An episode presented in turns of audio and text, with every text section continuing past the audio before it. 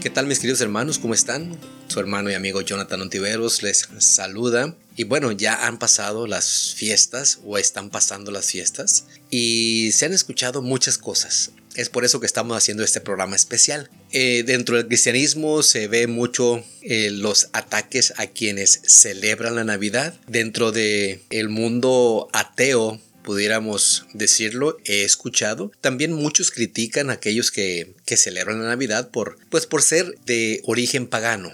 Entonces, nosotros como cristianos y nosotros como adventistas, ¿qué es lo que tenemos que hacer? Y hemos titulado a este tema La otra historia de Navidad. Y quiero empezar en esta ocasión, mis queridos hermanos, para tratar de aclarar un poco este tema y que el año que estamos empezando, pues tengamos en mente esto que vamos a hablar hoy y que pues de esa manera cuando se llegue el tiempo de la Navidad o se llegue el tiempo de otras tantas celebraciones que sin duda alguna tienen tintes paganos, ¿Qué es lo que tenemos que hacer nosotros como cristianos? Bueno, siempre lo que he pensado yo es que eh, más que celebrar, deberíamos de aprovechar esas fiestas para hablar del amor de Cristo, para enseñar del amor de Cristo, para mostrarles a otros del amor de Cristo y para que ellos sepan que no estamos celebrando X o Y fiesta y que estamos dando amor a las demás personas, que es lo que Cristo Jesús hubiera querido que nosotros hiciéramos. Y para eso quiero que primeramente pues leamos una cita bíblica que se encuentra en Juan 1.14.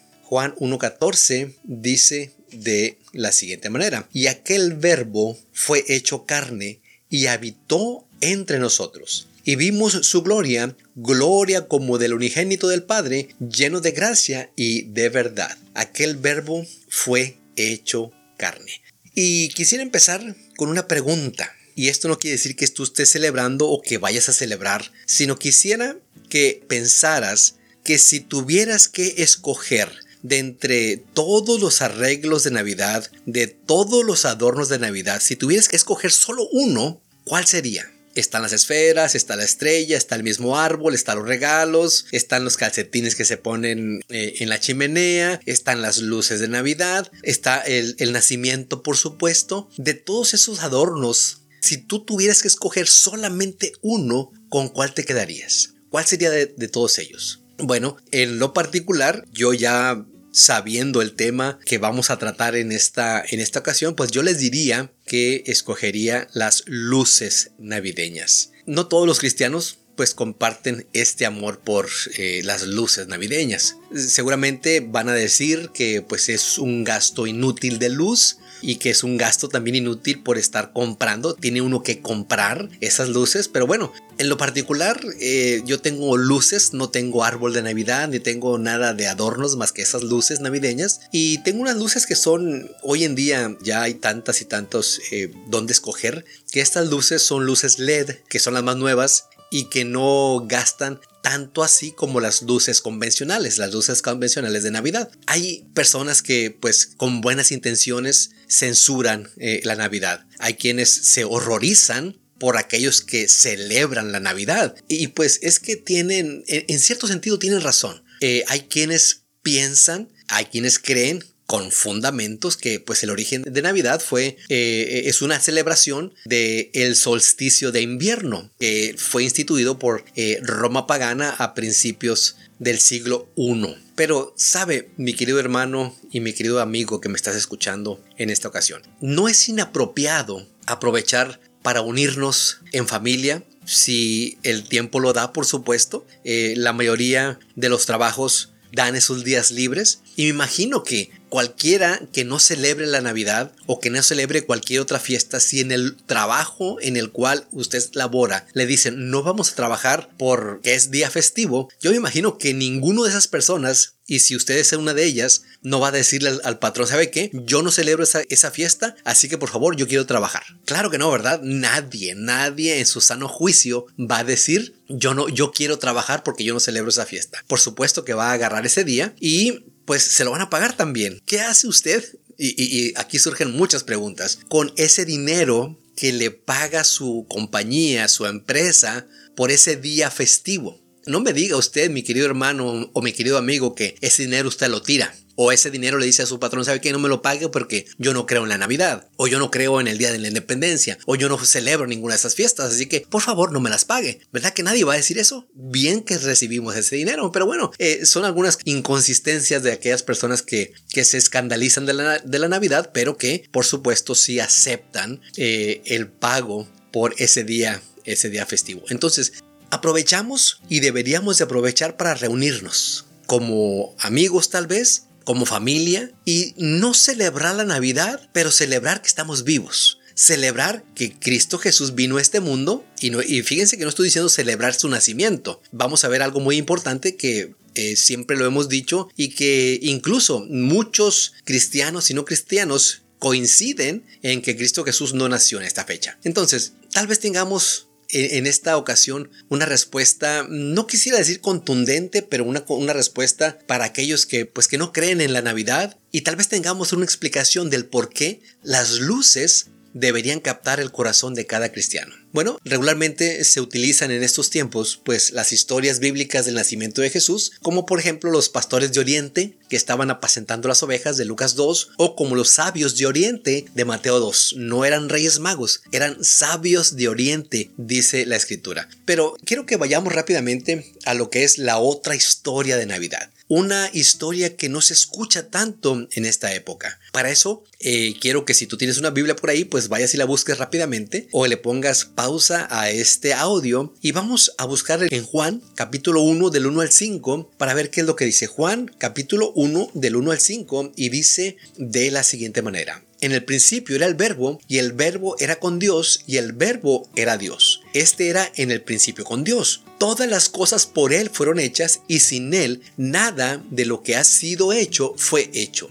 En Él estaba la vida y la vida era la luz de los hombres. La luz en las tinieblas resplandece y las tinieblas no prevalecieron contra ella. Y fíjense lo que sigue diciendo aquí mismo en Juan, pero en el, versículo 9 aquella luz verdadera que alumbra a todo hombre venía a este mundo. Yo creo que ya más o menos van entendiendo o van comprendiendo por qué yo escogí de entre todos los adornos de Navidad la luz, ¿verdad? Hay una relación muy importante y vamos a descubrirla en esta ocasión a través de la Biblia. Y el versículo 14 de Juan 1 dice, y aquel verbo fue hecho carne. Aquel verbo fue hecho carne y habitó entre nosotros y vimos su gloria, gloria como del unigénito del Padre, lleno de gracia y de verdad.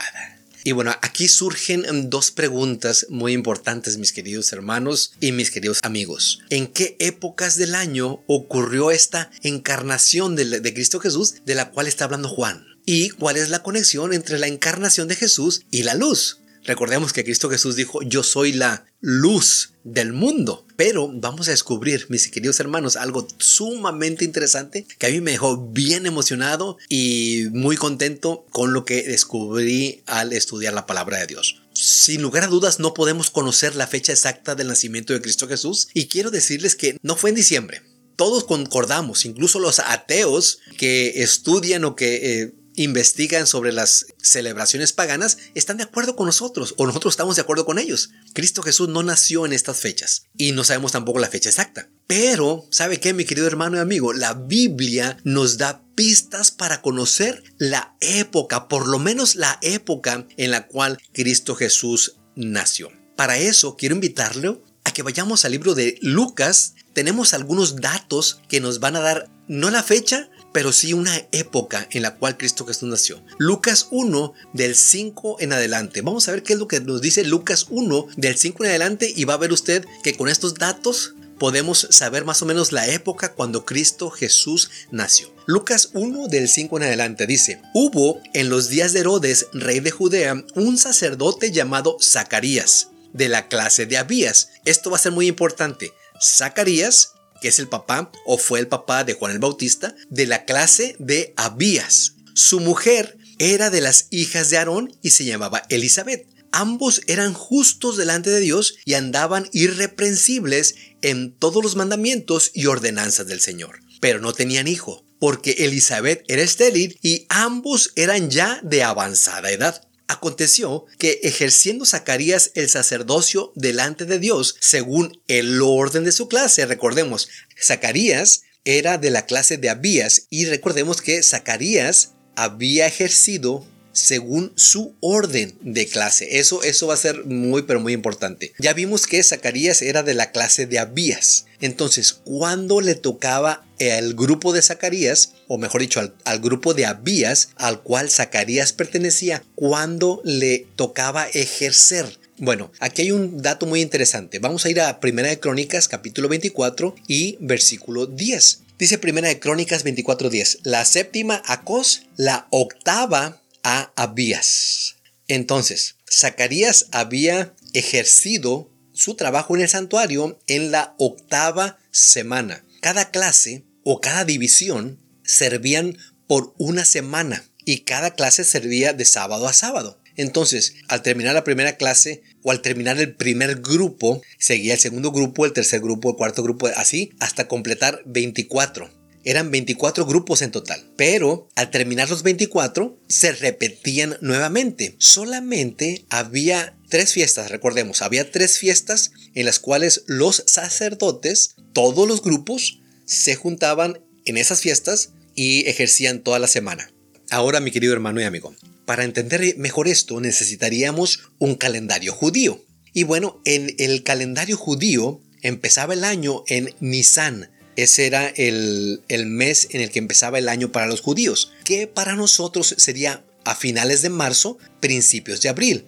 Eh, era lo que caía el calendario hebreo. Dice el Talmud, que son los escritos inspirados para los judíos, dice que el sacerdocio, las clases de sacerdocios o los grupos de sacerdocios empezaban con el año. Entonces, la primera fiesta en la cual todos los sacerdotes se juntaban era en la Pascua. Y la Pascua empezaba el 14 de Nisan. O sea, eh, la última, entre la última semana de marzo, la primera semana de abril. Pero dice ahí que empezaba el 14. O sea que había dos semanas antes en las cuales el grupo 1 había ministrado, el grupo 2 de sacerdotes había ministrado y el grupo 3 ya no ministraba porque entraba esa, esa fiesta. Ahí en esa fiesta todos los sacerdotes por una semana ministraban. Terminándose esa fiesta, entonces seguía el turno al que le tocaba, o sea, la número 3. La siguiente fiesta a la cual todos los sacerdotes se juntaban nuevamente por una semana era hasta la fiesta del Pentecostés. Ahora, entre la fiesta de la Pascua y el Pentecostés había siete semanas, de las cuales le vamos a quitar una porque esa una fue cuando estuvieron todos para poder saber cuándo fue que Zacarías ministró. Recordemos que Zacarías era de la clase de Abías y le tocaba el número 8. Entonces ya el número 1 y el número 2 ministraron antes de la Pascua. En la Pascua todos ministran y después de la Pascua empieza nuevamente el 3, 4, 5, 6, 7 y 8. A Zacarías le tocó exactamente una semana antes de la fiesta del Pentecostés. Esto quiere decir que a Zacarías le tocó más o menos como en la segunda semana entre mayo y junio. Pentecostés se celebraba el 6 de Sivan, o sea, entre mayo y junio. Y en esa fecha nuevamente tenían que ministrar todos los sacerdotes. Así es que le tocaba una semana antes a Zacarías ministrar, pero él no se podía ir a su casa. ¿Por qué? Porque inmediatamente después de él haber ministrado, comenzaba la fiesta del Pentecostés y él se tenía que quedar junto con todos los demás sacerdotes de los demás grupos. Todos, recordemos que todos se, juntaban. Después de que terminaba la fiesta del Pentecostés, entonces sí ya eh, Zacarías podía regresar a su casa. Pero aquí es muy importante. Zacarías, él regresa como a eso de la segunda semana. Y dice, vamos a ir rápidamente a Lucas 1, 23 y 24. Y esto es muy importante. Lucas 1, 23 y 24. Y cumplidos los días de su ministerio, esto es, cuando Zacarías había administrado, se fue a su casa. Pero recordemos, él no se pudo haber ido porque seguía la fiesta del Pentecostés. Entonces, cuando él acaba esa fiesta, que él también era parte de su ministerio, después de aquellos días, concibió su mujer Elizabeth y se recluyó en casa por cinco meses. Es interesante este dato en Lucas 1, 23 y 24. Y cumplidos los días de su ministerio, se fue a su casa. O sea que él se fue a la segunda semana, más o menos, después de la fiesta del Pentecostés, que era la segunda semana de junio. Y dice que en otras versiones, en la versión nueva traducción viviente dice poco después. Y es, eso es muy interesante. Poco después dice, su mujer Elizabeth quedó embarazada. Aquí pudiéramos decir que para la tercera semana, ya de junio, Elizabeth queda embarazada de Juan el Bautista. Y fíjense lo que dice el versículo 26, aquí mismo en Lucas 1. Al sexto mes, el ángel Gabriel fue enviado por Dios a una ciudad de Galilea llamada Nazaret. ¿Qué ángel? El ángel Gabriel fue a una ciudad. ¿A qué ciudad? Nazaret. ¿Qué fue lo que pasó aquí? Dice que al sexto mes, o sea, del sexto mes del embarazo de Elizabeth. Y fíjense lo que dice el 36, Lucas 1.36. Y he aquí tu parienta, ya hablando el, ángel Gabriel con María, dice, he aquí tu parienta Elizabeth, eran primas, recordemos, ella también ha concebido hijo en su vejez, y este es el sexto mes para ella, a la que le llamaban estéril. O sea que cuando Cristo es encarnado, cuando Él se vuelve carne, Elizabeth ya estaba en el sexto mes. Si contamos a partir de junio, julio, agosto, septiembre, octubre, noviembre, diciembre, ahí son seis meses. Seis meses. Y aquí hay algo interesante. En el día 25 de Kislev, o sea, terminándose noviembre y empezando diciembre, había una fiesta, la fiesta del Hanukkah o Hanukkah o la fiesta de las luces. En esa época fue cuando el ángel Gabriel se le aparece a María. Recordemos, Elizabeth queda embarazada alrededor de la segunda tercera semana de junio. A partir de junio debemos contar seis meses y esto nos lleva hasta noviembre, los últimos de noviembre, principios de diciembre, donde se celebran la fiesta de Hanukkah. Ahí es cuando el ángel Gabriel se le aparece a María y le dice que estará embarazada y que no tuviera miedo porque su prima también estaba embarazada y ya tenía seis meses. Entonces, en esa época, en la fiesta de las luces, es cuando María queda embarazada, es cuando viene el ángel y le da la noticia de ese embarazo. Bueno, en este caso es muy fácil contar a partir de diciembre, enero, febrero, marzo, abril, mayo, junio, julio, agosto, septiembre. Septiembre es el noveno mes. A finales de septiembre, principios de octubre, es la época cuando Cristo Jesús nació. Y ahorita vamos a ver algo muy pero muy interesante. Entonces, podemos argumentar, mi querido hermano y amigo, que Cristo Jesús fue concebido en esa fiesta, en la fiesta del Hanukkah o Hanukkah. El embarazo de María culminaría pues a finales de septiembre, principios de octubre. La época de las fiestas de los tabernáculos. Si usted tiene por ahí un calendario o tiene acceso al internet, puede buscar un calendario de, los, de las fiestas judías y usted va a poder ver con mejor claridad lo que estamos hablando en estos momentos. Juan 1.14 que leímos al principio dice, y aquel verbo fue hecho carne y habitó entre nosotros. Ahora, con esto en mente, vayamos a finales de noviembre, principios de diciembre, cuando se celebraba la fiesta de las luces y el ángel se le apareció a María y aquel verbo fue hecho carne. Cuando María queda embarazada, automáticamente ya tiene una carnecita dentro de su vientre y habitó entre nosotros, lleno de gracia y de verdad. Esto es, muy interesante porque Levíticos 23:40 nos dice que esa fiesta, la fiesta de los tabernáculos, la gente tenía que celebrarla con júbilo, con regocijo.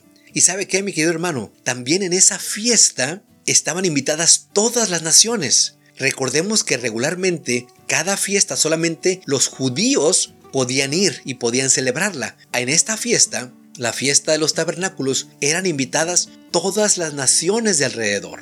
Por eso, mi querido hermano y amigo, no está tan fuera de lugar. No la fecha, sino la época en la cual Cristo Jesús nació. Ahora, ¿cuál es entonces la conexión con la luz? Bueno, pudiéramos aquí terminar el tema y, decir, bueno, Cristo Jesús dijo, yo soy la luz del mundo. ¿Sí? Y bueno, esa, esa sería la conexión. Pero recordemos, cuando el ángel Gabriel se le aparece a María, estaban celebrando esas fiestas de las luces. Pero hay otra, otra historia muy interesante. ¿Sabe que en el año 167 a.C., exactamente un 25 de Kislev, el día más oscuro del año, el 25 de Kislev era un día oscuro para todo el mundo. es a lo que le llaman el solsticio de invierno. Es cuando hay menos luz eh, aquí en la Tierra y cuando hay más oscuridad. A partir de ahí empieza nuevamente a haber más luz día tras día hasta llegar al solsticio de, verano, que es cuando el día es más largo. Pero ¿sabe qué? Ese 25 de Kislev del año 167 a.C., Antíoco Epífanes conquistó Jerusalén. Y él profanó el templo, él sacrificó un cerdo en el altar y él también esparció la sangre de ese cerdo en el lugar santo. Imagínese usted, mi querido hermano, qué profanación tan más grande. Pero tres años después, exactamente tres años después, en el 164 a.C., en la misma fecha, Judas Macabeo logró una victoria milagrosa y arrolladora sobre este ejército. Eh, ¿Pudiéramos compararla? Eh, si es que se puede hacer esa comparación con los 300 de Gedeón contra los asirios. Imagínese usted, mi querido hermano, la comparación de ejércitos, siendo muy poquitos contra un ejército pues sumamente mayor, sumamente devastador. Bueno, Judas Macabeo milagrosamente, podemos decir que la mano de Dios intervino ahí, él pudo derrotarlos y él restauró el servicio del templo. Y ese día, el día más oscuro del año y por supuesto de la historia, llegó el milagro de la luz. No se les hace, bueno, no hay para Dios, no hay coincidencias, pero no se les hace maravilloso, mi querido hermano y mi querido amigo, que esa misma fecha, en la, fiesta de las luces, en el día más oscuro hubo más luz, porque Cristo Jesús vino a este mundo. Bueno, según la tradición judía, eh, solo se encontró una botella de aceite consagrado. Y sabe que una botella solamente duraba un solo día, pero, pero, aquí está lo interesante, esa botellita duró ocho días. Y fue así como se instituyó el eh, tiempo después esa fiesta, la fiesta de Hanukkah o Hanukkah o la fiesta de las luces, en el día más oscuro, 160 años después, ese día más oscuro de la humanidad, posiblemente durante la fiesta de las luces, Cristo Jesús, la luz del mundo, se hizo carne.